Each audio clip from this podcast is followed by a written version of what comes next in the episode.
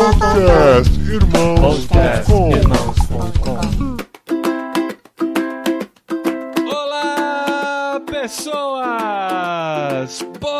Podcastirmãos.com de número 400 entrando no ar. Eu sou Paulinho, estou aqui com a esposinha Adriana, que nem parece que é tão velha assim. Não sou também. Oxi. Eu sou a Adriana e eu estou aqui com o Paulinho, que já tem a pauta inteirinha na Tá cabeça. tudo aqui, tudo prontinho. É, porque eu não faço ideia do que a gente vai falar. Não, A gente, a gente só falou assim, vamos ligar o microfone e gravar. Marcamos a data e estamos aqui para comemorar o episódio Sim, 400 do podcastirmãos.com numa live ao vivo. Olha só que Live redundância bonita. Mas é que na Espanha eles falam. não, tô brincando. Numa live no YouTube, as pessoas estão acompanhando ao vivo. Esse programa vai ser editado. Eu vou tirar todas as besteiras que eu vou falar pro programa final É, que vai no ar na besteira próxima É né, terça-feira. E junto com este episódio especial número 400, coincide a comemoração dos 22 anos de Irmãos.com. É isso mesmo, nós começamos em 1998 e estamos aqui comemorando 22 anos de site. Tem muita gente que está aqui que nasceu depois do site. Então isso é muito legal, a gente comemora com esses jovenzinhos que estão aqui, nós tentando ser jovens, fazendo live no YouTube também. Viu, mas desses 22 anos, há quanto tempo eu tô dentro de irmãos.com? Você entrou. Conta casado ou conta namorado? Namorado, né, amor? Que eu já fazia muita coisa quando Fazia? a gente era Então, namorado. dos 22, 18. Gente, fazia né? muita coisa irmãos.com. Caralho, a gente fazia muita coisa. quando Muita coisa é muita coisa, né? Não. Mas a gente começou a namorar em 2002, quatro anos depois que o site tinha nascido, então 18 anos você pode comemorar só 18 anos de site. Se bem que você já entrava no site antes, né? Entrava. Inclusive a gente se no conheceu no começo. site. É, é. Mas vamos lá, Nunca gente. achei que eu fosse estar casada com o velho barrigudo careca. Só! Eu achava que você era velho barrigudo e careca. É, não, você achava que eu era grisalho. Grisalho eu ainda não sou. Não, grisalho é. Tá bom. Não, não é. Esse é o episódio 400 do podcast Irmãos.com e você é nosso convidado pra festa.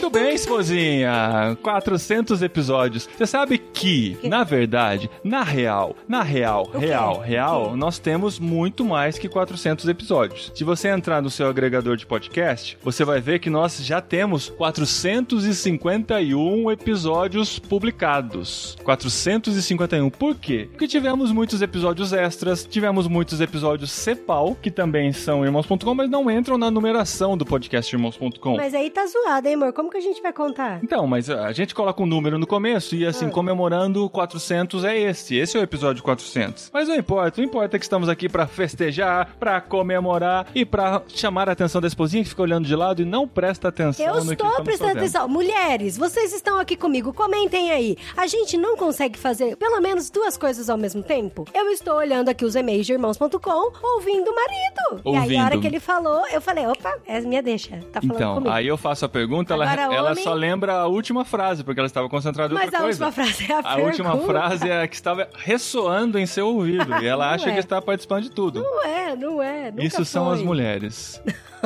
O Alex fez uma observação aqui falando pra contar os filhotes no barquinho. Cara, isso é uma coisa legal, abrindo um parênteses assim já logo no começo. A gente fica muito feliz quando as pessoas vêm falar com a gente e fala assim: a gente quer muito fazer um podcast e tal. Inclusive, a gente já fez vários programas sobre comunicação, sobre podcast, dando dicas e tal. Porque a gente não encara ninguém como concorrente, menos o BTcast. O BTcast é concorrente mesmo.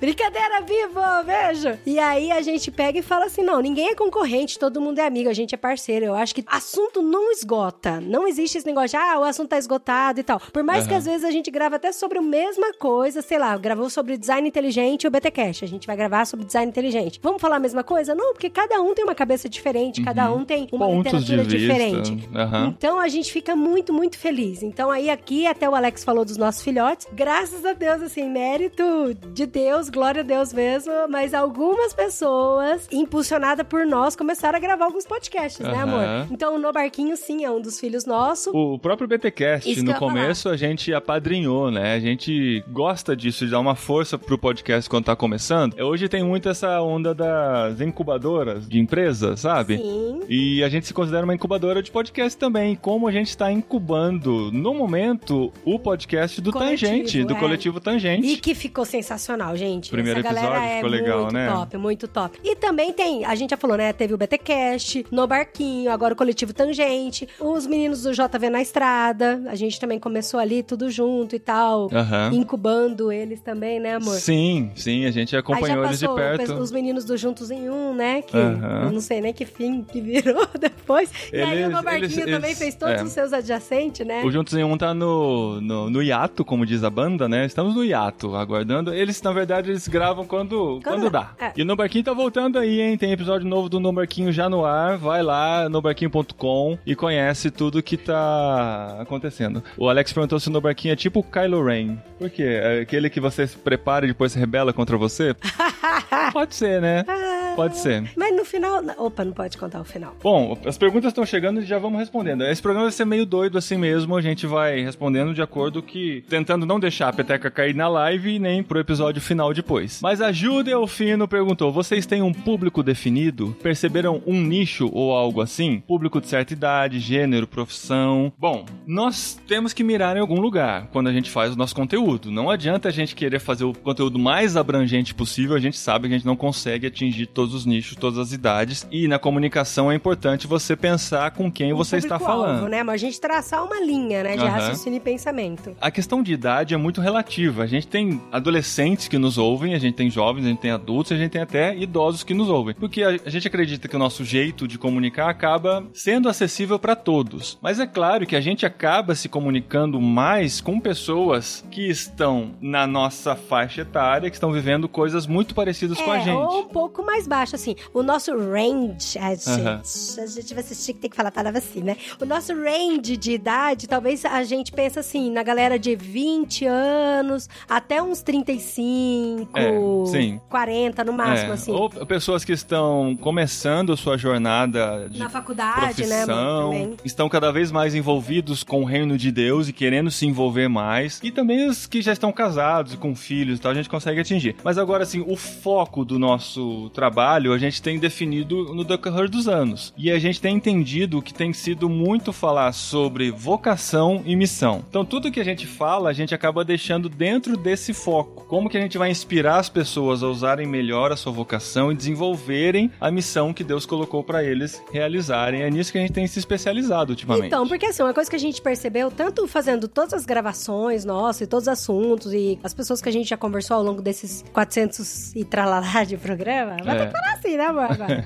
é que, cara, a gente nasceu especial. Todo mundo. A gente, todo mundo tem suas habilidades, tem suas definições, todo mundo tem as suas especificidades e tal, e Deus criou isso por algum motivo. E todas as pessoas que a gente entrevistou e conversou fizeram aquele assunto da vida deles como algo muito, muito importante. Você olha e fala pra pessoa assim: nossa, parece que você nasceu pra fazer isso que você faz. Tanto que a gente até brinca, né, amor? Que a gente é o fofoqueiro do bem. Então, assim, a gente escuta uma história que é muito boa, a gente traz esse tema e a gente grava o podcast com aquela pessoa. E aí você vê que aquela pessoa é apaixonada pelo assunto que ela fala, com tudo que ela vive. E aí você saca, eu falei, cara, isso é vocação. Ele entendeu por que, que ele foi chamado, por que, que ele foi criado, por que, que ele é diferente em vários aspectos. É pra fazer isso. E a gente quis muito falar isso pras pessoas, sabe? Cara, você tem, né, uma diferença, você faz algo diferente na sua vida com algum propósito, entendeu? O fato de você falar, de você gostar de viver em alguns nichos, de gostar de certos assuntos, é, tem muito a ver com isso também. Sim, isso vai fazer, em primeiro lugar, Deus ser glorificado e, como consequência, as outras pessoas serem impactadas por aquilo que você faz. Isso é verdade. Sempre que a gente fala sobre vocação, ela sempre vai ter uma relação com o próximo, em primeiro lugar, para a glória de Deus, e uma relação com o próximo. De que forma você consegue servir o próximo a partir da sua vocação? E é isso que a gente quer inspirar as pessoas a fazerem Isso aqui é no verdade. podcast. Inclusive, tem um colega meu, ele falou assim, né? Ah, eu tenho vocação pra ler livro, eu amo ler livro. Porque daí eu fico lá no meu quarto, fecho a porta, ligo o ar-condicionado, deito lá na minha cama, fico lendo livro e vou assim aprendendo cada coisa, é uma delícia. Daí eu falei pra ele, falei, cara, isso não é vocação não, isso é o seu gosto, isso é o que você gosta de fazer, é gostoso, eu também gosto de ler livro. Mas assim, vocação é quando tem a ver com o próximo, né? O Uhum. que, que adianta você ter esse monte de conhecimento na sua cabeça se você não passa isso pra ninguém? Exato. Então, tem uma outra pergunta aqui bem interessante. Nesses 400 podcasts, ou mais ou mais ou menos 400, aí Ou Flávio mais tá de comigo. 400, é. É, em que momento vocês compreenderam que era uma vocação? Então, aí continuando dessa Fala linha, que é o Flávio Vigata que fez a pergunta. Flávio Vamos aprender a Vigata. rostear É, você pode lives. fazer, já que você sabe, faz. Tá bom.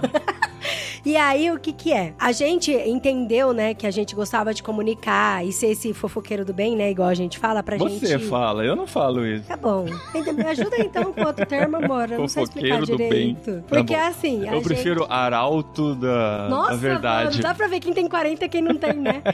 e aí, a gente ouvindo todas essas histórias, eu falava, cara, eu preciso contar isso pra alguém, preciso contar. E eu percebi de que a gente é mobilizador, né? A gente sempre foi mobilizador nesse sentido. E aí, criando também nossos filhos, a gente tem um filho de 9 e outro de 7. Eles sempre perguntavam, ah, mas por que que eu gosto isso? Ah, mas por que que eu gosto daquilo? Por que que eu sou assim? Por que que eu sou diferente? E aí, casa tudo com isso, sabe? E com todas as participações que a gente também teve dentro do Vocário. O Vocário ajudou bastante a gente a pensar e fomentar sobre o que é vocação. É, Junta vocação todo foi esse uma coisa que a gente pacote foi aí, né, amor? aprendendo durante a caminhada mesmo, assim. Eu lembro muito de quando eu vi uma mensagem do Ed René falando sobre vocação. Isso Bem antes de tudo, né, amor? é 2000 e alguma coisa, 2000 e pouco. E aí eu falei, caramba, isso que é vocação então. E comecei a estudar sobre isso. Gravei um programa com ele e com o Ariovaldo Ramos sobre isso. Isso começou. A... a gente até brincou, teve um ano que a gente falou que era o ano da vocação em irmãos.com. A gente gostava dessas coisas, né? É, Lembra é, do é ano do. Bereano?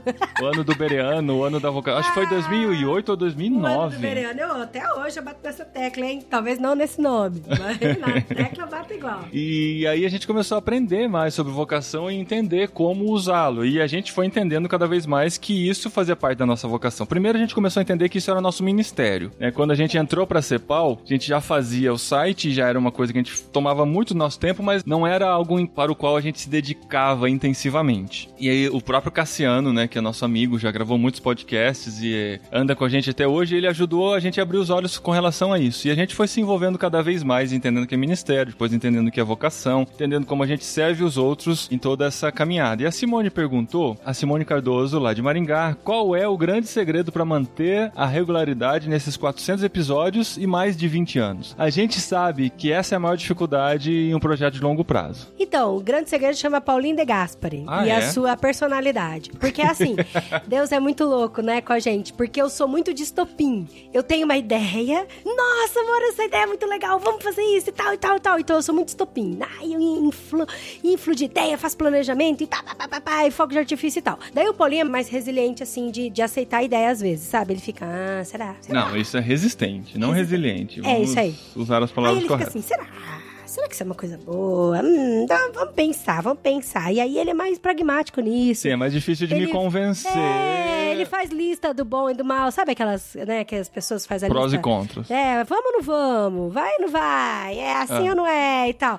Então ele vai fomentando aquilo no coração, vai fermentando e tal. Isso quando a ideia é de outra pessoa. É, e Quando aí... eu estou no banho, no meu momento de introspecção, e eu tenho uma ideia, eu saio super empolgado e quero fazer, como aconteceu com a ideia dessa live aqui. O que, que a gente vai fazer de especial dos 400 episódios? Vamos fazer uma live, beleza. Quando eu saio todo empolgado com uma ideia minha, é muito mais fácil de eu entrar nela. Agora, É, pra eu ser é, convencido Não, mas de outra, da ideia assim, de outra exemplo. pessoa, é... E aí, depois que ele fermenta isso no coração, ele fala, não, boa ideia, vamos fazer. Vamos, agora vamos. Vamos, e tal. E aí, conforme vai batendo, né, dá algumas tristezas na gente, assim, de, ah, não conseguimos gravar isso. Ah, já teve programa sensacional que a gente gravou que a gente não conseguiu usar, sabe, por causa de áudio, coisas Questão ruins e técnica, tal. sim. E aí isso vai me deixando meio mal. E quando a gente convida as pessoas, assim, a gente convida, traça toda a pauta e sonha e fala, cara, vai ser esse programa da hora. Daí a pessoa não aparece, some, sabe? Ou não dá nem, ou, ou fala, Não dá nem "Putz, satisfação no, esqueci, no dia hoje." seguinte. É, aí eu falo, nossa, meu, que chato. Aí isso já vai me desanimando, sabe? Eu falo, ah, fofo, vamos deixar de fazer, vamos fazer uma vez por mês só, tá dando muito trabalho e tal.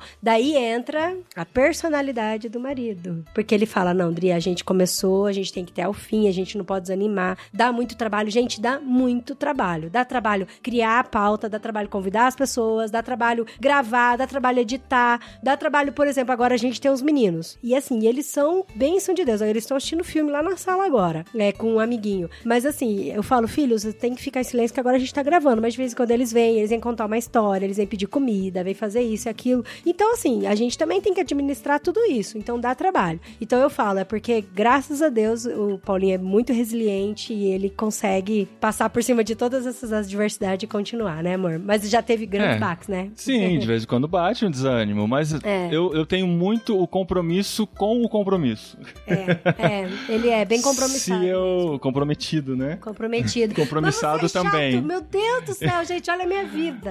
Não, eu sou compromissado quando você tem muitos compromissos. Também. Comprometido é quando você está realmente envolvido com aquilo que você se propôs a fazer. E eu tenho muita dificuldade em aceitar que eu não vou conseguir cumprir uma coisa a qual eu me propus. Então eu trabalho muito a mente nesse sentido. É. De levar adiante mesmo. Isso vai acontecer de um jeito ou de outro e vai ter que ser feito com excelência, com qualidade, porque é assim que é. E assim, quanto mais tempo a gente persiste, mais motivação me dá de continuar, né? A gente comemora 22 anos de site. Eu vou jogar fora esses 22 anos simplesmente porque desanimei de continuar? Não, tem 22 anos de história, vamos levar adiante, vamos fazer isso acontecer e principalmente, Aham. é claro que acima de tudo, a gente pensa em como a gente consegue glorificar a Deus e agradar e fazer a vontade dele É. em tudo que a gente faz. Inclusive, até uma dessas perguntas, né? A Renata Santos perguntou aqui: como andam os participantes antes fixos? Sara, Matheus, Cassiano, por exemplo, por onde eles andam? Então, essa é, a- é a dificuldade mesmo, né? Acho que é o Marcelo que ela quis dizer É. quando falou Matheus. O. O Matheus sempre foi É. convidado, o Marcelo era fixo. É, porque assim, igual, por exemplo, a Sara, ela passou por uns momentos muito difíceis. Ela é amigona nossa, a gente foi padrinho de casamento dela e tal, mas ela teve alguns momentos difíceis de depressão, inclusive a gente até falou isso no programa já, isso não é segredo pra ninguém. E aí ela arrumou um novo emprego, depois ela começou a namorar, e aí ela casou, e agora hoje, exatamente, ela está em Belo Horizonte. Eles mudaram do Rio de Janeiro e estão em Belo Horizonte. Então, sabe essas coisas da vida, né, que vai passando, é casamento, é namoro, é trabalho, é saúde. Então aí a gente acabou não conciliando. A gente tentou, a gente até marcou, né, Fofo, algumas Sim, gravações. a gente tentou várias eles. vezes É. fazer, mas a vida vai andando, a vida vai progredindo e cada um vai tendo novas responsabilidades e tal. É claro que se a gente conseguir marcar, a gente consegue, com bastante antecedência, fazer eles aparecerem novamente, mas a gente Aham. entende que o próprio podcast evoluiu para um novo, um outro patamar, ou um outro nível e tal, que a gente tem feito programas ligeiramente diferentes, né? A gente tem trazido mais convidados especiais, a gente tem feito algumas séries com pessoas mais fixas, né? Como o Jetlag e o, O próprio literário. literário e tal, e alguns convidados de vez em quando. A gente, É. De vez em quando eles aparecem por aqui Sim. também. O próprio Marcelo, né? O Marcelo gravou É. um programa um tempinho atrás Aham. e a gente fala direto com o Marcelo e o Marcelo também é a mesma coisa, rotina doida, né? É. Mudou pra São Paulo. Quando a gente começou a gravar, ele morava em Piracicaba. Então, Piracicaba tinha aquela rotina mais tranquila e tal. Mas é diferente, é, É, diferente. mas Agora ele foi tem rotina. três filhos. Agora ele tem três, Três filhos, uma bebezinha. É, a bebeziquinha, Então tem é. dois meses. as é. coisas vão. E o Cassiano, o Cassiano é o mesmo de sempre, Ah, né? o Cassiano, quem conhece, estamos aqui, né? Algumas pessoas entre nós que conhecem o Cassiano. Enrolado O Cassiano em tantos tem- compromissos é. que ele tem, assume. Ele é diretor de trocentas De coisas, coisas, presidente de outras Coordenador trocentas, de outras tanto. viaja é. direto. Então, e assim, ele também tem mais outro tanto de filho, então. ultimamente, se a gente se encontra no evento, vai gravar um podcast, como vai acontecer? No Encontro Cepal. No Encontro né? Cepal, Geralmente ele participa. Que inclusive, esposa, a esposa nem sabe ainda que isso aconteceu ontem, eu não tive a oportunidade de contar. Ah, meu Deus, é coisa boa? Eu Teremos aquário de ideias no Encontro Cepal. Ah, isso é uma coisa muito o boa. último aquário de ideias antes da nossa mudança. Da hora, amor, que legal. Sim, teremos aquário de ideias, gravaremos Pra muitos vocês programas saberem, a gente nunca sabe se vai ter aquário de É, neve. Não é porque- assim, tipo, ah, todo ano vocês têm? Todo ano a Não. gente tem, mas assim. Não, teve ano que a gente não teve, Teve recente, ah, ano é. retrasado a gente Ano não teve. retrasado, né? É A gente verdade. gravou alguns episódios na salinha lá. Mas esse ano vai ter aquário de 10 e vamos aproveitar para gravar a maior quantidade possível de episódios no Encontro Cepal. Passou uma. Pergunta lá em cima Ah, eu queria falar da Raquel.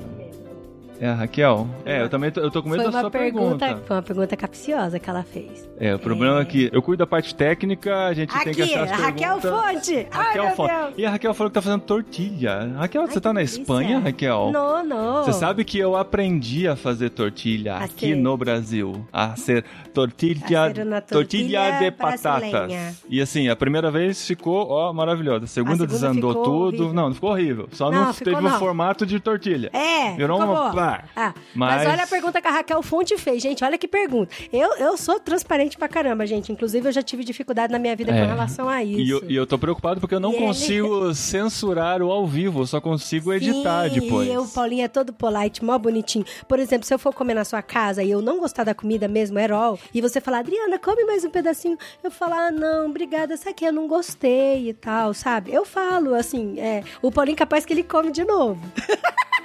Porque ele é todo polite, bonitinho. Eu não é gosto de entristecer as Não, eu pessoas. falo, eu sei que você fez com carinho, eu sei que você der, né, deu maior trabalho, mas assim, tá ruim, não dá pra comer, desculpa. E eu, eu, eu sou muito sincera, eu tento ser mais polite. Eu era mais mal educada quando eu encontrei esse gentleman aqui, mas o Paulinho me deu uma adestradinha assim. Daí. É.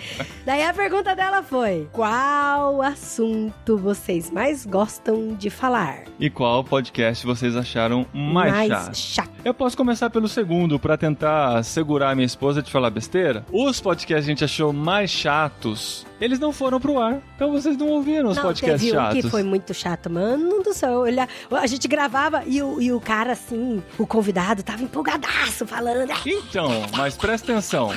Aí olhando pro Paulinho assim, eu, amor, isso Tem não vai podcast chato que a ar. gente grava. "Amor, Isso não vai, pelo amor de E no meio do programa, eu já olho pra Adri a gente já saca que Já aquele sabe programa que não, vai, pro ar. Não vai pro ar. Já aconteceu em Ah. Aquário de Ideias, programas assim. Já aconteceu por Skype. Já aconteceu, sei lá, uns quatro ou cinco programas evento, nessa Um história. evento que a gente vai e não pode dar mais detalhes. A gente decidiu não colocar no ar. Agora, tem outros que na gravação o programa fica muito chato. É! Mas enquanto eu estou ouvindo, eu falo, pô, esse programa tem salvação, porque tem muita coisa boa aí que dá pra tornar esse programa mais interessante. Nossa, tem uns programas que, inclusive, é um dos que assim, a gente gosta pra caramba, que na gravação ficou muito ruim, assim. Tem vários. Muito. Tem alguns, alguns. É, E- alguns, é. É. Aí, Às inclusive, vezes quando tem. as pessoas participam com a gente do podcast, aí elas participam e tal e tal, e ela já era ouvinte, né? Aí participa e fala: Nossa, é isso que é gravar podcast? a gente fala, mas depois fica melhor. Depois viu? fica bom, A edição então. fica boa. Porque assim, às vezes tem a ver com o convidado, que não conseguiu desenvolver muito bem o tema e não foi tão interessante. É, a gente já teve convidado que brigou e tal, e a gente teve que dar não lembro, não, mas. Não, brigar, mas ficar, não é assim, é aquela data, não é aquela data. Ah, aquela sim, data. isso daí a gente corrige.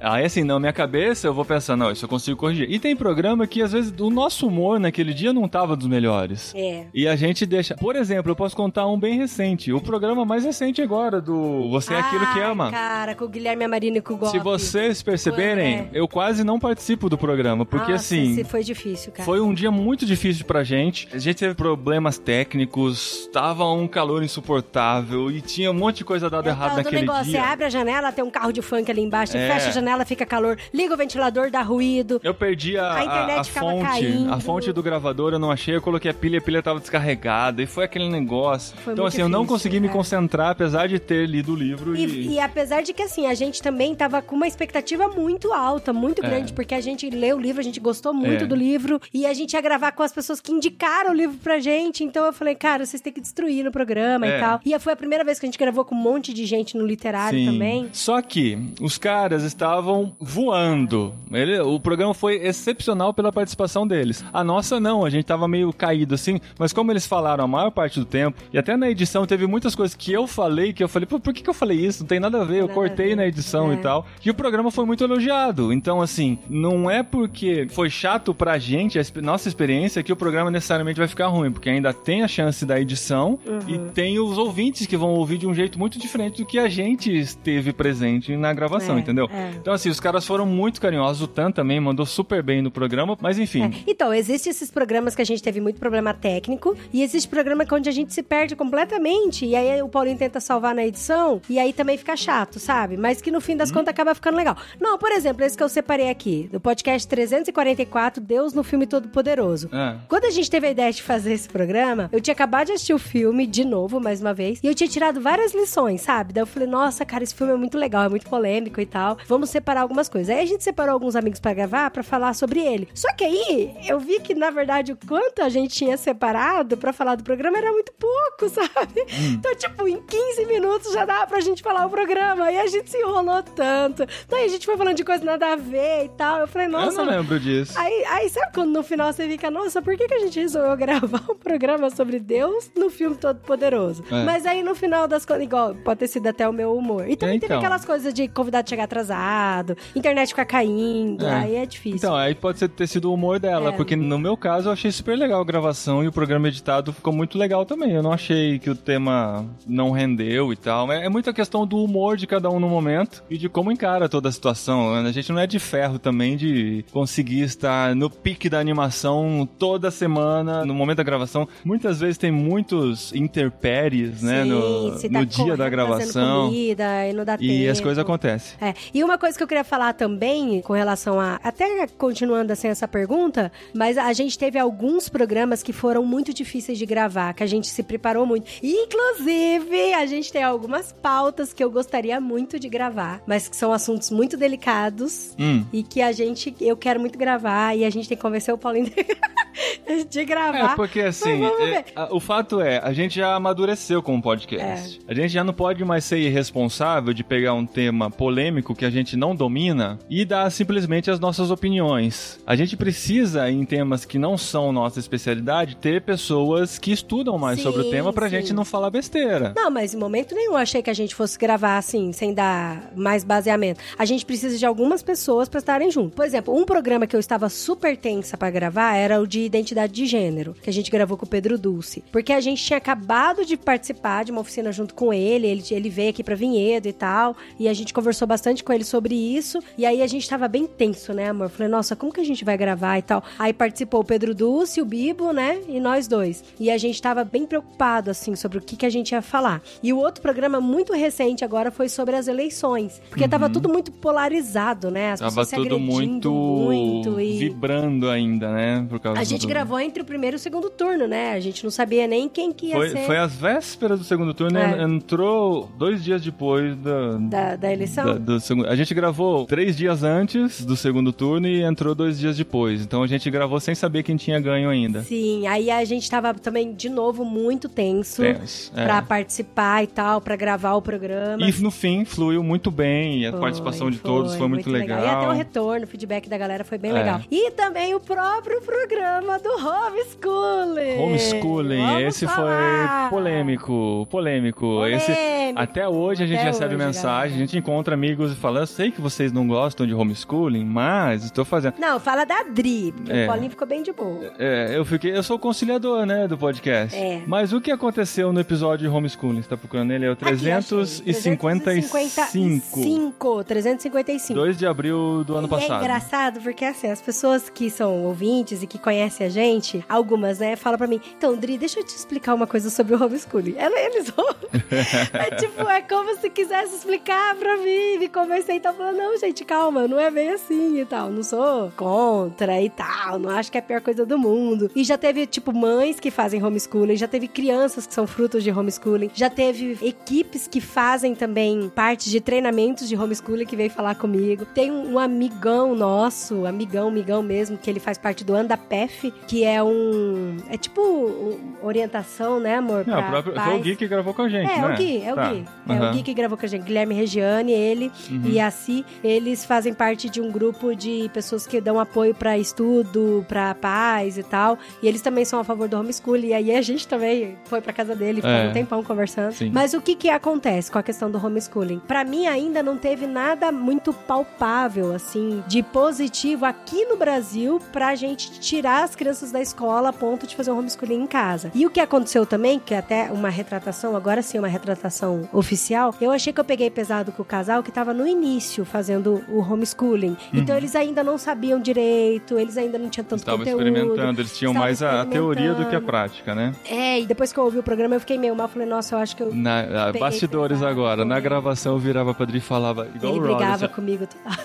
Igual o Rosa. Ele fica brigando toda hora comigo, gente. Menos, menos. É. As pessoas que não estão vendo a live não, não entenderam. Mas é porque eu tava querendo entender, sabe? De É. verdade. Porque pra mim, assim, não teve nenhum argumento legal, assim. É. Não que eles estão me- tentando me convencer, mas só pra tentar entender mesmo por que, que a pessoa O faria, fato né? é, nós ainda somos contra tirar a criança do convívio escolar para fazer homeschooling em países que oferecem um ensino de qualidade e que não vão tão ferozmente contra os princípios que nós temos. Estou falando isso porque temos amigos, por exemplo, na Tailândia, que tiveram dificuldade com os filhos na escola por conta do budismo, que é Sim, muito cara. forte e, a- é e os muito filhos tenso. começaram a absorver isso. Então entendemos essa importância do homeschooling em situações assim. E também em situações de missionários que estão em lugares onde não existem escolas. Não tem escola. Ou não existem assim. escolas com uma qualidade mínima para que a criança possa aprender alguma coisa. É. como acontece em aldeias indígenas, por exemplo. Aham. Ou em lugares mais remotos da África. Ou em país que tem uma língua muito diferente, a criança vai demorar muito tempo pra aprender, aí faz homeschooling até ela entender a língua, né? Exatamente. E, e é uma das coisas que nós pretendemos fazer estando na Espanha. Olha só. Dois meses. Como o jogo virou, meu amigo. Por quê? Não, mas por quê? Explica Nós pretendemos dar um reforço escolar para as crianças. Porque é bem provável que nossos filhos adiantem, Adiantem. um ano chegando lá. O que está no quarto ano vai chegar lá no meio do ano e já vai pro quinto. Ele vai perder metade do quarto ano. E a mesma coisa com o que está no segundo ano. Eles Então, vão perder vai- a metade do ano, né, amor? e eles vão chegar lá com uma nova língua, aprendendo uma nova língua, e talvez a gente precise dar essa base para eles começarem no novo ano. Então, Hum. assim, nós não somos contra pais ensinarem, nós somos contra, contra entre Não aspas e com contra, ressalvas, é, é. tirar a criança do convívio escolar simplesmente porque não concorda com a ideologia política daquela escola ou porque acha que a criança vai ser contaminada por outras crianças. Nós queremos ensinar nossos filhos a se relacionarem É, e a influenciarem Sim. mais do que serem E influenciados. se você tá ouvindo a gente e não ouviu esse programa, ouça, porque lá a gente explica tudo melhor, tudo mais tranquilo. O programa foi muito bom. Depois a edição também ficou muito ótima. Escuta lá, podcast 355, amor? 355. Tá bom? A gente precisava fazer essa É. retratação. E Você aí eu ler um- gostaria de ler um esse e-mail? e-mail. Eu conversei com a Poliana, inclusive depois eu pedi autorização pra ela pra ler o e-mail e ela falou: "Fica autorizado aí o e-mail". Te escuto há quatro anos e sempre me identifiquei com seu jeito e sua expressão cristã, mas poucas vezes você me emocionou tanto quanto no podcast sobre homeschooling. Eu escuto vocês na academia e de vez em quando eu choro, mas nunca como dessa vez. Eu sou a mãe do João, um bebê de dois anos e oito meses. Bebê sim, gente, ele é autista. Ao ouvir as pessoas se propondo a criar os filhos longe de crianças mundanas, que falam palavrões, que são agressivas, eu fiquei pensando no meu pequeno atípico. Falador de palavrão, briguento, mal comportado, mas não porque eu não eduque, embora eu falhe miseravelmente nessa tarefa, mas porque o mau comportamento é parte de sua deficiência, da sua diversidade. Eu olho para Deus fazendo as árvores, os pôres de sol diários e não consigo pensar que Deus quer João longe de demais pessoas. Ele é diverso sim, como todos nós, como a diversidade que o próprio Deus criou em tudo que fez. E nem por isso deve ser segregado, isolado. Nem por isso as pessoas devem proteger seus filhos dele. Ouvir esse podcast foi especialmente difícil para mim. Meu estômago literalmente embrulhou em vários momentos. Mas você me representou, defendeu criarmos nossos filhos na diversidade humana, defendeu a missão deles em ser sal e luz em suas comunidades, defendeu tudo que eu acredito que Jesus defenderia: a comunhão, o relacionamento. Defendeu ainda meu filho quando contou sobre uma mãe que criticou a escola por incluir crianças diferentes, por atrasar os seus filhos perfeitos. Enfim, obrigada por existir e ser luz, por defender o que realmente importa, por mesmo sem saber acolher essa mãe atípica de um filho deficiente. Gente, eu fiquei super emocionada lendo esse e-mail, me emociono de novo, porque quando a gente terminou de gravar o programa, eu fiquei com aquela sensação de, putz, não devia ter gravado, né? Eu até falei, Paulinha, eu falei, amor, você quer deletar o programa, cancelar, pedir desculpa pra galera lá que participou, pro Gui e tal, mas não vamos mandar pro ar, não. E aí a gente ficou aquela, não, então vamos pro ar. Não, eu achei foi pro sensacional o programa. É, eu fiquei meio mal. o bom de sermos dois é isso, né? Porque um tá desanimado, desanimado, o outro tá animado e a coisa acontece. Já aconteceu o contrário também, de eu achar o programa ruim. A Adri falou: não, foi muito bom, edita aí, que às vezes você tá com uma impressão ruim e tal. É. E o programa ficou bom. Mas estamos muito tempo nessa pergunta. Não é um programa sobre homeschooling. A Adri estava Sim. com esse peso, ela precisava mesmo. se retratar. Mas essa é a nossa opinião. Talvez a gente volte mais pra frente a falar sobre o tema. Nós não somos contra homeschooling, somos contra segregação. É, Olha que bonito. eu sou assim.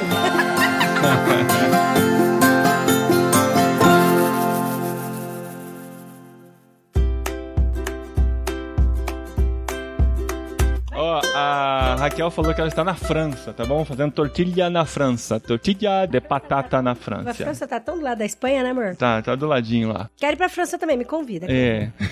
A Tria tá achando que vai ter turismo na, na Europa. Não vou.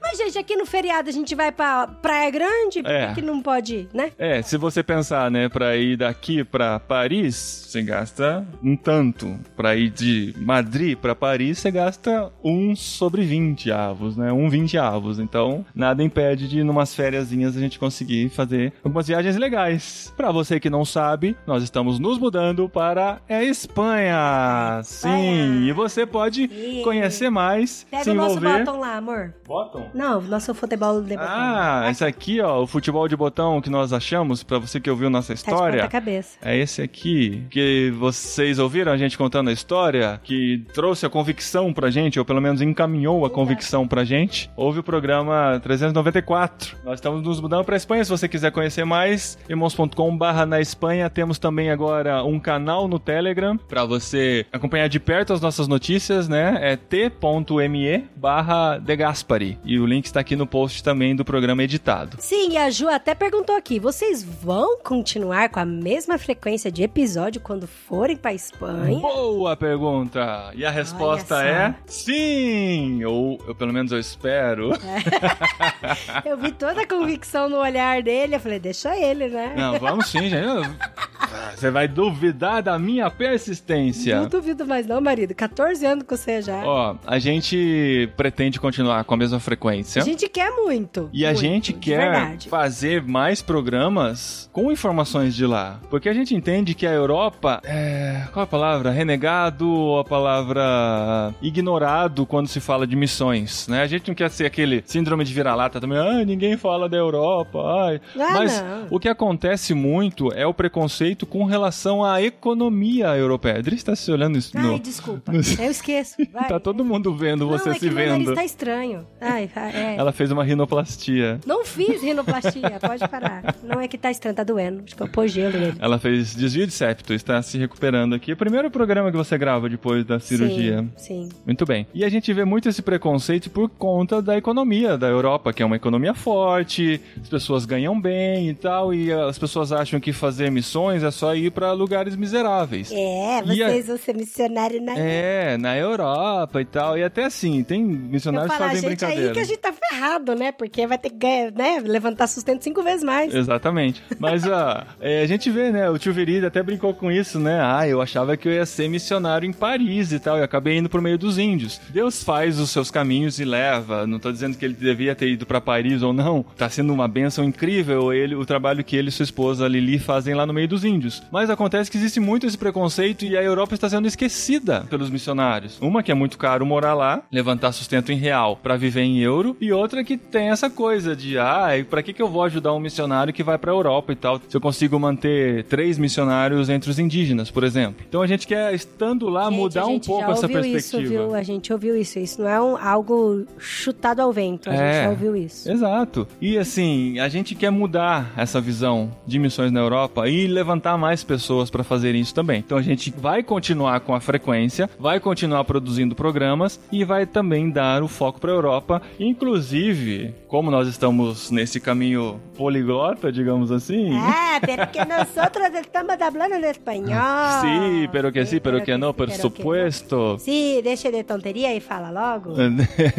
a gente quer gravar, por que não, episódios com nativos espanhóis, com pastores ou com pessoas que estão fazendo trabalho trabalhos incríveis por lá em espanhol, para você também praticar seu espanhol. É. Que legal. Então vocês precisam fazer Duolingo já, tá, gente? Vai começando, vai começando a ouvir coisas em espanhol que o ouvido vai treinando. Eu acho que não vai demorar pro jet lag também. Tem um programa em inglês. Tem um programa. Né? Na verdade, aí furo de reportagem para vocês, a Adri dá cutucada porque ela já sabe. Nós já estamos planejando um planeando um podcast jet lag totalmente em inglês. Vamos entrevistar alguém que só fala, não fala português, para você também praticar seu inglês e conhecer um pouquinho desse trabalho. Então assim, o podcastirmãos.com está caminhando para ser pelo menos triglota daqui para frente. Por que não? Eu fico pensando, será que vale a pena a gente também contar um pouco sobre o nosso dia a dia, as furadas que a gente se meteu lá? Então, como que a gente se instalou no começo? Porque assim, gente, olha, eu vou te falar, tá difícil, viu, de ter muitas fontes aí Sim. na internet sobre isso. É, ó, várias pessoas já têm falado isso pra gente. Vocês estão desbravando uma nova forma de fazer missões. Nós estamos realmente, com a graça de Deus, desbravando uma nova forma de fazer missões. E a CEPAL já pediu pra gente, anota todos os passos que vocês estão dando, é. que a gente vai usar isso para quem tiver situação parecida daqui para frente. Então a gente está fazendo relatórios, está montando vários dossiês e várias informações para poder ajudar os próximos passos. E o Burjá, que está lá na Espanha, que está ajudando a gente pra caramba, Guilherme Burjá, já participou do podcast irmãos.com mais de uma vez, ele está lá na Espanha também. Ele tem ajudado muita gente, ele tem falado, ó, vai registrando tudo que vocês estão fazendo para ajudar os próximos missionários que vão seguir os mesmos passos. Então a gente pretende fazer isso por texto, nos nossos informativos, nos nossos relatórios. A gente pretende fazer isso em podcasts, contando nossas histórias, e a gente pretende usar mais esse canal pelo qual você está assistindo esse, essa live, porque vídeo é uma coisa que a gente ainda não sabe fazer muito não, bem. Não, a gente faz mal. É. Assim, eu tenho um know-how de edição, de publicação, eu conheço tudo isso, mas manter uma periodicidade de produção de vídeo pra gente é difícil ainda. É. E talvez lá na Espanha a gente consiga fazer mais disso. Então, uma coisa assim que você pode estar perguntando, ah, mas o que tão diferente vocês estão fazendo? Porque assim, a gente tem a nossa organização missionária, que é a CEPAL, temos a nossa igreja, que é a Iba Viva, que vai nos enviar,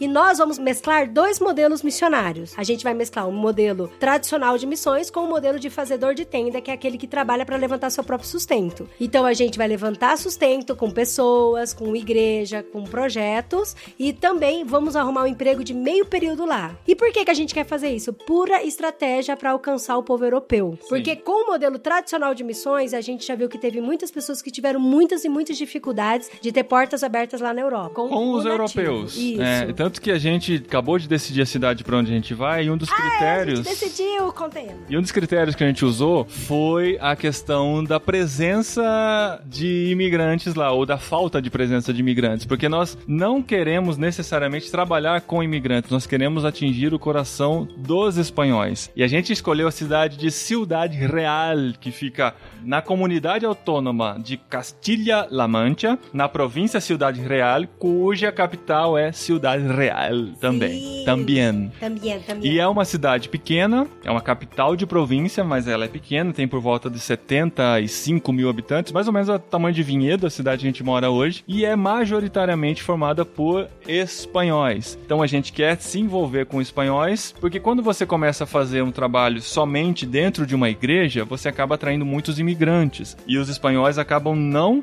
Isso assim, o que a gente tem estudado e ouvido falar, as informações que a gente tem. Pra gente atingir os espanhóis, a gente precisa ter outras estratégias, é o que a gente tem falado muito no jet lag, e é o que a gente tem falado muito com as pessoas que já estão lá. Então, essa é a nossa estratégia. Por isso que é meio mesclado essa estratégia e a gente tá aprendendo conforme anda a caminho da Espanha e faltam apenas três meses para nossa mudança, Sim. se o coronavírus permitir. Se o coronavírus deixar a gente marcar, né? Por favor, por favor, por favor. Mas Deus está no controle e a gente tá tranquilo sabendo que todas as coisas estão sendo direcionadas. Bom, para conhecer mais, irmãos.com/barra na Europa, link no post também e a gente vai se falando aí nos próximos meses Sim, até a gente chegar lá. Se quiser participar do nosso projeto, preenche lá Isso. o formulário do Na. Europa. Sim, nós ainda estamos levantando sustento, nós precisamos de mais pessoas envolvidas e assim, não tenha vergonha se você puder contribuir com pouca coisa, gente, porque só de é saber que nós temos você indo com a gente, né? O seu braço está se esticando até a Espanha. Eu tava usando esse, mas esse não aparece. Seu braço está se esticando até a Espanha para ir com a gente. Já é uma grande alegria. Você vai receber nossos informativos diretamente, particularmente no seu WhatsApp, e você vai andando com a gente também. Então preenche lá irmãos.com/barra na Espanha. Na Europa. Na Europa, mas na Espanha também funciona. Não funciona? Funciona? Funciona a partir Olha. de agora. Eu vou colocar o, o redirecionamento. Não, gente, olha aí. Vai funcionar. E quando que a gente vai embora? 28 de maio! 28 se o coronavírus nos permitir. Opa, se Deus nos permitir. Vamos Se- lá. Eu gostaria 28 de, de ler um maio. programa aqui, inclusive, sobre Um programa? jet lag. Gostaria de ler um e-mail aqui, inclusive, sobre. Você quer ler, amor? Você tem a voz mais. Eu tô falando demais, tô ficando com a boca Tá, seca então porque eu eu falar, então. almocei uma comida muito Ai, salgada. Meu pai, toma, mas pelo menos comeu. Vamos lá. Meu nome é Miyazaki Erviton. Acompanho vocês faz um ano. Eu não sei que e-mail é esse, André? Só confia, só mim. E terminei de ouvir todos os podcasts já. Todos os episódios do podcastirmãos.com. Horas e horas. Em um ano, 400 e poucos Gente, episódios. mas ele tá em outro país. Ah, lá o tempo passa diferente. Entendi. Não, mas é porque tem gente que. Gente, olha só, é, reza a lenda, porque eu ainda não tô morando fora. Que quando você tá em outro país, tá aqui a Raquel, tá aqui a Denise que pode falar isso. De que às vezes dá muita saudade da nossa língua materna. E aí dá uma mergulhada profunda pra tentar ouvir coisas da língua materna, por isso. Ah, entendi. Horas e horas. Tinha dias que eu via mais de quatro. Mas isso deixa pra depois. Depois de ouvir o jet lag da Rússia com o nosso amigo Willy, a gente tem a tendência a falar Willy, mas é descendente de alemão, então é Willy. Depois de ouvir o jet lag da Rússia, pensei em vos escrever, pois tocou muito meu coração compartilhar a minha história. Eu sou filho de missionários no Japão. Cresci no Japão. E Deus me chamou para anunciar a palavra de Deus aqui mesmo. Então orei a Deus para que ele me guiasse e estava com planos de entrar numa faculdade de teologia, seminário no Brasil. Porém, um dia no congresso de irmãs do nosso ministério, Japão Missão Evangélica Assembleia de Deus, um pastor japonês, Samuel Ushimura, japonês mesmo, 100%. Samuel é escrito em kanji, pois os pais dele também eram pastores e colocaram um nome bíblico nele. Ah, tá, é Samuel escrito em kanji. sabe? Já viu? Kanji Já, é- são japonês os- Samuel. Os né? caracteres eh, japoneses lá, né? E aí ele me convidou para entrar numa faculdade teológica aqui mesmo no Japão. Nessa época eu conhecia pouco sobre as faculdades teológicas no Japão, quase nada. Aí comecei a pesquisar, isso aos 18 anos. E então vi que essa faculdade teológica já tinha mais de 50 anos atuando no Japão como centro de ensino para pastores no Japão. No meu primeiro ano eu tive que aprender japonês praticamente do zero. A própria faculdade pediu que eu tirasse o teste de proficiência em japonês. É o TOEFL do o Japão. TOEFL japonês, é. Lutei e consegui passar no teste e eles me colocaram como aluno efetivo, assim como o Vili lá na Rússia. Passei quatro anos nessa faculdade teológica em Tóquio e conheci muitas igrejas no Japão. Fui para lugares no Japão que nunca pensei em ir. No Japão, o número de cristãos é inferior a 0,8%. Vou te- É que na Espanha a gente vê a estatística de evangélicos, né? Evangélicos 0,4%. Pesquisa nos dados do governo de 2015. Fiz bacharel em teologia com temas em Japão e cristianismo e igrejas brasileiras atuando no Japão. Aí tem o canal e tal. Aí ele fala que quer conversar com a gente pra falar sobre as experiências que ele viveu. Então, por que, que eu separei esse e-mail pra vocês? Porque assim, a gente gosta de separar e contar histórias de pessoas que entenderam o seu chamado, entenderam a sua vocação, entenderam o que querem fazer diferença no reino. Ele queria muito fazer uma faculdade de teologia. Cara, ele já tá lá no Japão, que é um país que só tem 0,8% de cristãos, e ele começou a fazer uma faculdade de teologia lá, e ele conta ali no final, ou até mesmo na parte que o Paulinho leu, que ele já viajou várias partes do Japão falando de Cristo, Sim, sinalizando sim. o reino de Deus. Então, por que, que a gente fala, por exemplo, lá no jet lag da Rússia? Eu não sei se você ouviu o programa, mas o que me chamou mais atenção é que ele colocou no coração de que ele ia pra Rússia e lá na Rússia ele começou a fazer aula, né? Não, ele, ele, não, não. Ele entrou na faculdade lá. Entrou na faculdade. Pra fazer estudos regionais, da Regionais- Rússia. Isso. Ele entrou pra conhecer mais sobre a Rússia. Olha que sensacional. Mas e assim, e o mais legal ainda é que ele foi mantido pela própria igreja. A igreja enviou ele como estudante pra estudar sobre a Rússia e poder trabalhar mais especificamente conhecendo da bem a cultura russa. Então, mas por que que ele foi? Porque ele entendeu que ele precisava sinalizar o reino de Deus naquele país. Então, assim, se você que tá nos ouvindo, que tá nos vendo, tem essa vontade de conhecer países que precisam conhecer o reino de Deus, a gente fala da Europa porque a gente tá bem fresco, né, a questão da porcentagem, mas assim, a gente sabe que na Alemanha, na Bósnia, na Hungria, é, a próprio Portugal, Espanha, tá precisando bastante, assim, bastante de missionários lá. E tem os países com grandes perseguições, mas que também preciso muito do evangelho. E que você consegue entrar com a sua profissão, isso é fantástico. Exatamente. A é gente que sempre fala no Aham. jet lag, a profissão ela não é uma fachada pra você entrar no país e pregar o evangelho. Não, você não é um profissional de brincadeira, né, É, amor? você vai lá servir com a sua profissão e através da sua profissão você vai anunciar o reino de Deus. Isso é fantástico. Por exemplo, a Coreia do Norte. A gente sabe que a Coreia do Norte é muito difícil de entrar. Com visto religioso, então desiste. Você não entra de jeito nenhum. Nem, nem existe Na visto verdade, com religioso. visto de trabalho, nem sei se existe. Eu não sei. A, a Coreia, do Norte é um negócio um- tão é, é. enigmático, a gente não tem muita noção e tal. Mas assim. Mas a gente sabe que tem empresas lá, tem indústria e que eles contratam pessoas de fora, será? sabe? Não sei. É. Enfim. Então, mas enfim, então é, a Coreia do Norte é difícil. Mas, por exemplo, a gente sabe que o Afeganistão também é um país de grande perseguição, mas que precisa do evangelho. Tem o Sudão, tem a, a África. E nós também conhecemos organizações missionárias que podem te conectar com esses lugares também. Sim. E tem a própria Tente Internacional, trabalha com Sim. fazedores de tendas, com Então tem o caminho, gente. Só não vai se não quiser.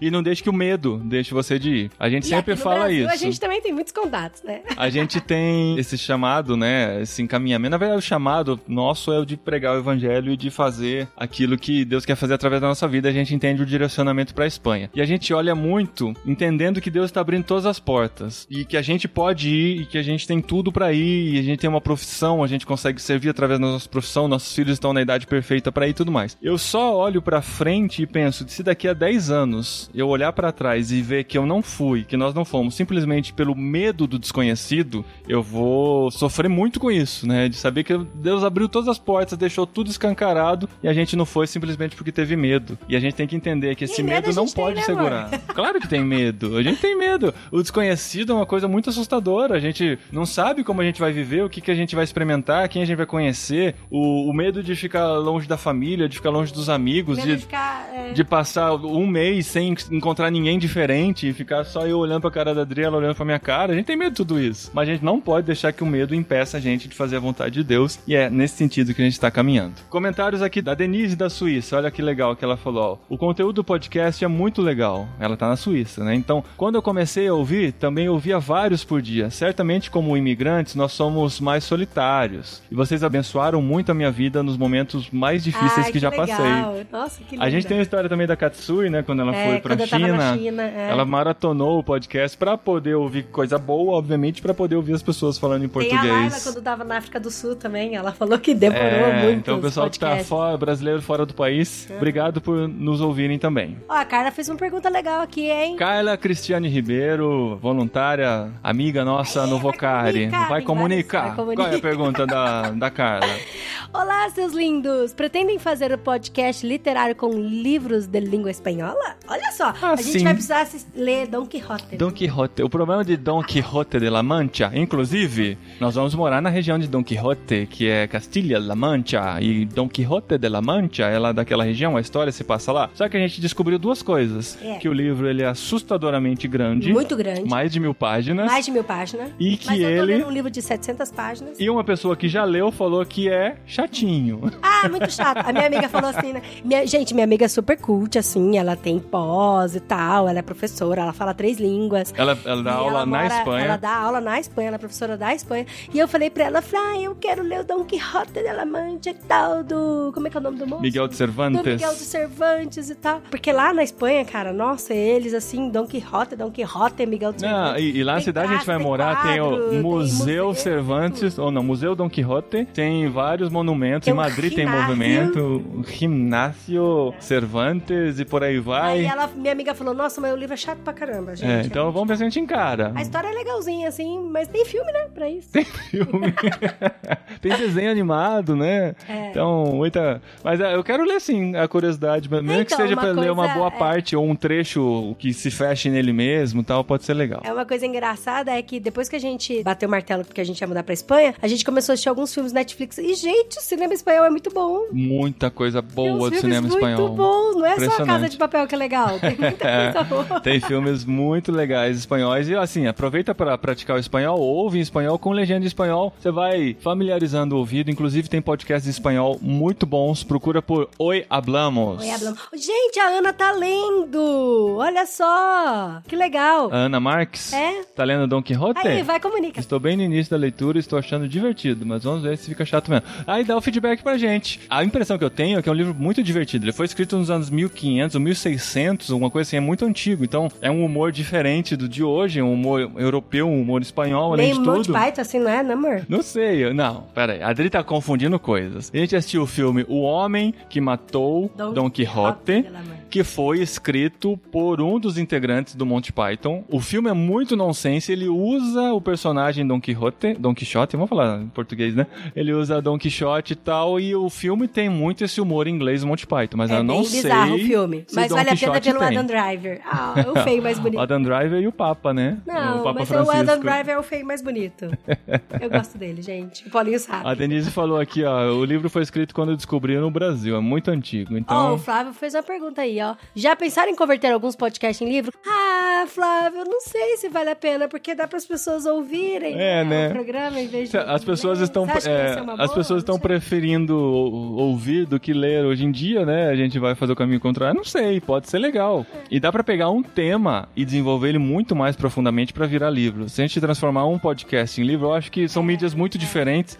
A forma de comunicar tem que ser diferente. Então você pega o tema, pega as coisas faladas no podcast e trabalha elas mais profundamente, porque o livro requer uma profundidade muito maior do que a gente consegue dar em uma hora de podcast, né? Olha só, a Raquel pode ser falou uma boa pra... ideia. E a Raquel falou pra gente fazer podcast de filme espanhol. Eu acho que a gente podia fazer podcast de filme também, amor. Podcast de filme? É, filme espanhol e filme de tudo. Gente, tem uns filmes que eu assisto que eu falo, ai meu Deus, eu preciso gravar um podcast sobre isso. Tem coisa que é muito hype, sabe? Aí você faz Mas, no por hype exemplo, o meu namorado hype. é um zumbi. Eu Hã? fiz um texto, o filme. É. Mas eu acho que valeria a pena a gente gravar. Aí vai dar a mesma sensação que É, deu do- quando você fez o Todo, Poderoso. Verdade.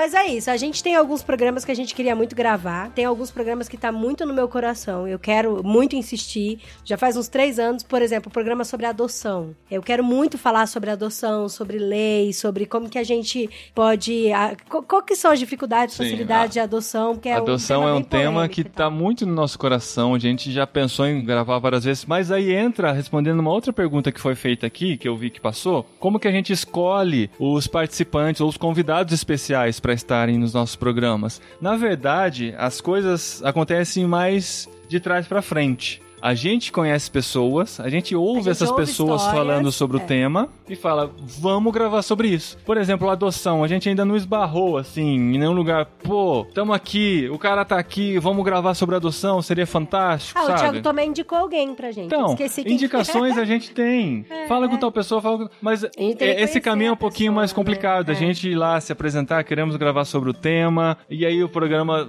talvez fique mais truncado, porque a gente não se conhece. Fica mais legal, a gente se conhece, brinca com a pessoa, a Dri quebra o gelo, a gente fala, pô, vamos gravar e tal, temos aqui um aquário de ideias. Ou assim, ah, a gente não consegue gravar aqui, mas vamos marcar quinta-feira agora, a gente grava por Skype e É, tal. com a Andréia Vargas foi muito assim, né? E a amor? coisa acaba acontecendo e fica muito mais legal, entendeu? Aí, Mas é um tema. já respondendo outra pergunta que foi feita aí, se a gente faz um planejamento do ano de temas que a gente quer gravar. A gente tem uma lista de programas que a gente quer fazer, mas a gente não, não necessariamente marca, porque assim, se surgir alguém que entenda dessa conversa, desse tema, num evento que a gente tá, e a gente consegue fazer um relacionamento com ele e tal, ou até, sei lá, no Instagram, a pessoa postou alguma coisa, cara, que legal, vamos gravar sobre esse tema, isso acaba acontecendo. Mas se não rolar, a gente não força a amizade, não, vamos fazer esse negócio encaixar e tal. É, a gente já fez umas forçadas e não deu muito Não dá né? certo. Ou tem que ser algo que está quente em nosso coração, que a gente consegue falar sobre ele, ou a gente encontra alguém pra falar e as coisas vão acontecendo. Outra pergunta que rolou: a gente prefere gravar no Skype ou presencialmente? Pra conversa, é muito melhor presencialmente. É muito melhor, gente. Pra edição, é muito melhor no É Skype. muito melhor no Skype, gente. Você nem edita.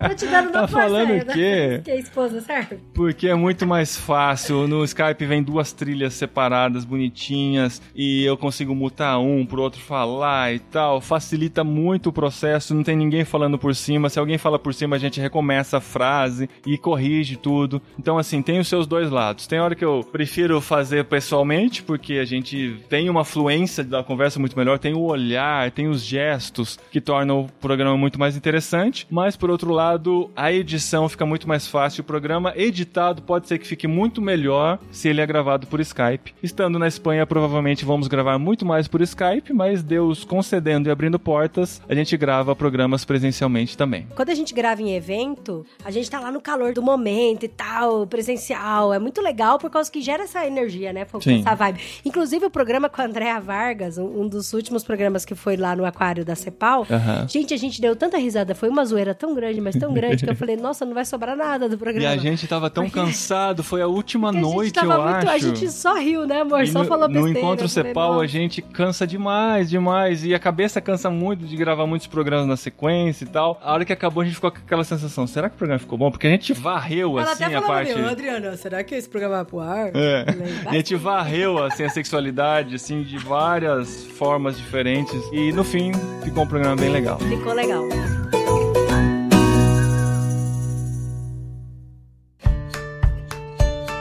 Então, eu gostaria de fazer assim agora uma coisa que não tem muito a ver com o programa de irmãos.com. Mas Hum. como a gente é apaixonado por leitura, por livro, a gente tem vários livros aqui que a gente tá lendo. Tem um livro do próximo literário que eu gostaria de convidar vocês pra ler. Tem que começar já, tem que Hum. Vamos, correr. vamos dar esse furo? Uai, pega lá, tem pega que lá. dar. Vamos dar o furo. A gente vai colocar nas redes sociais também. Mas já estamos lendo, quer dizer, gente, esse eu não vou ler, me desculpa. Eu estou lendo um outro livro nesse meio tempo, porque assim, tem pessoas gabaritadas que se comprometeram a ler esse livro que a Adri está lendo. E eu estou lendo outro que vai me preparar melhor para nossa viagem para Espanha, mas estarei presente no programa. Nossa, você pegou a- Peguei, tará, peguei todos que a gente tá lendo? Olha a grossura. Não, é só pra falar a grossura do livro que eu tô lendo. Não, mas é esse aqui do meio. Só. É do.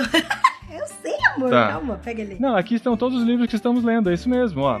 Daniel, nosso mais novo, está lendo Alice no País das Maravilhas, que veio no Clube Ictus. bonitinho onde ele tá. Tá aqui. André, nosso mais velho, As Aventuras de Sherlock, Sherlock. Holmes. A Adri colocou nos stories dela essa Eu semana coloquei. e fez até uma brincadeirinha lá de pessoal acertar. Aventuras de Sherlock Holmes. É, eu, veja onde o Paulinho tá na leitura.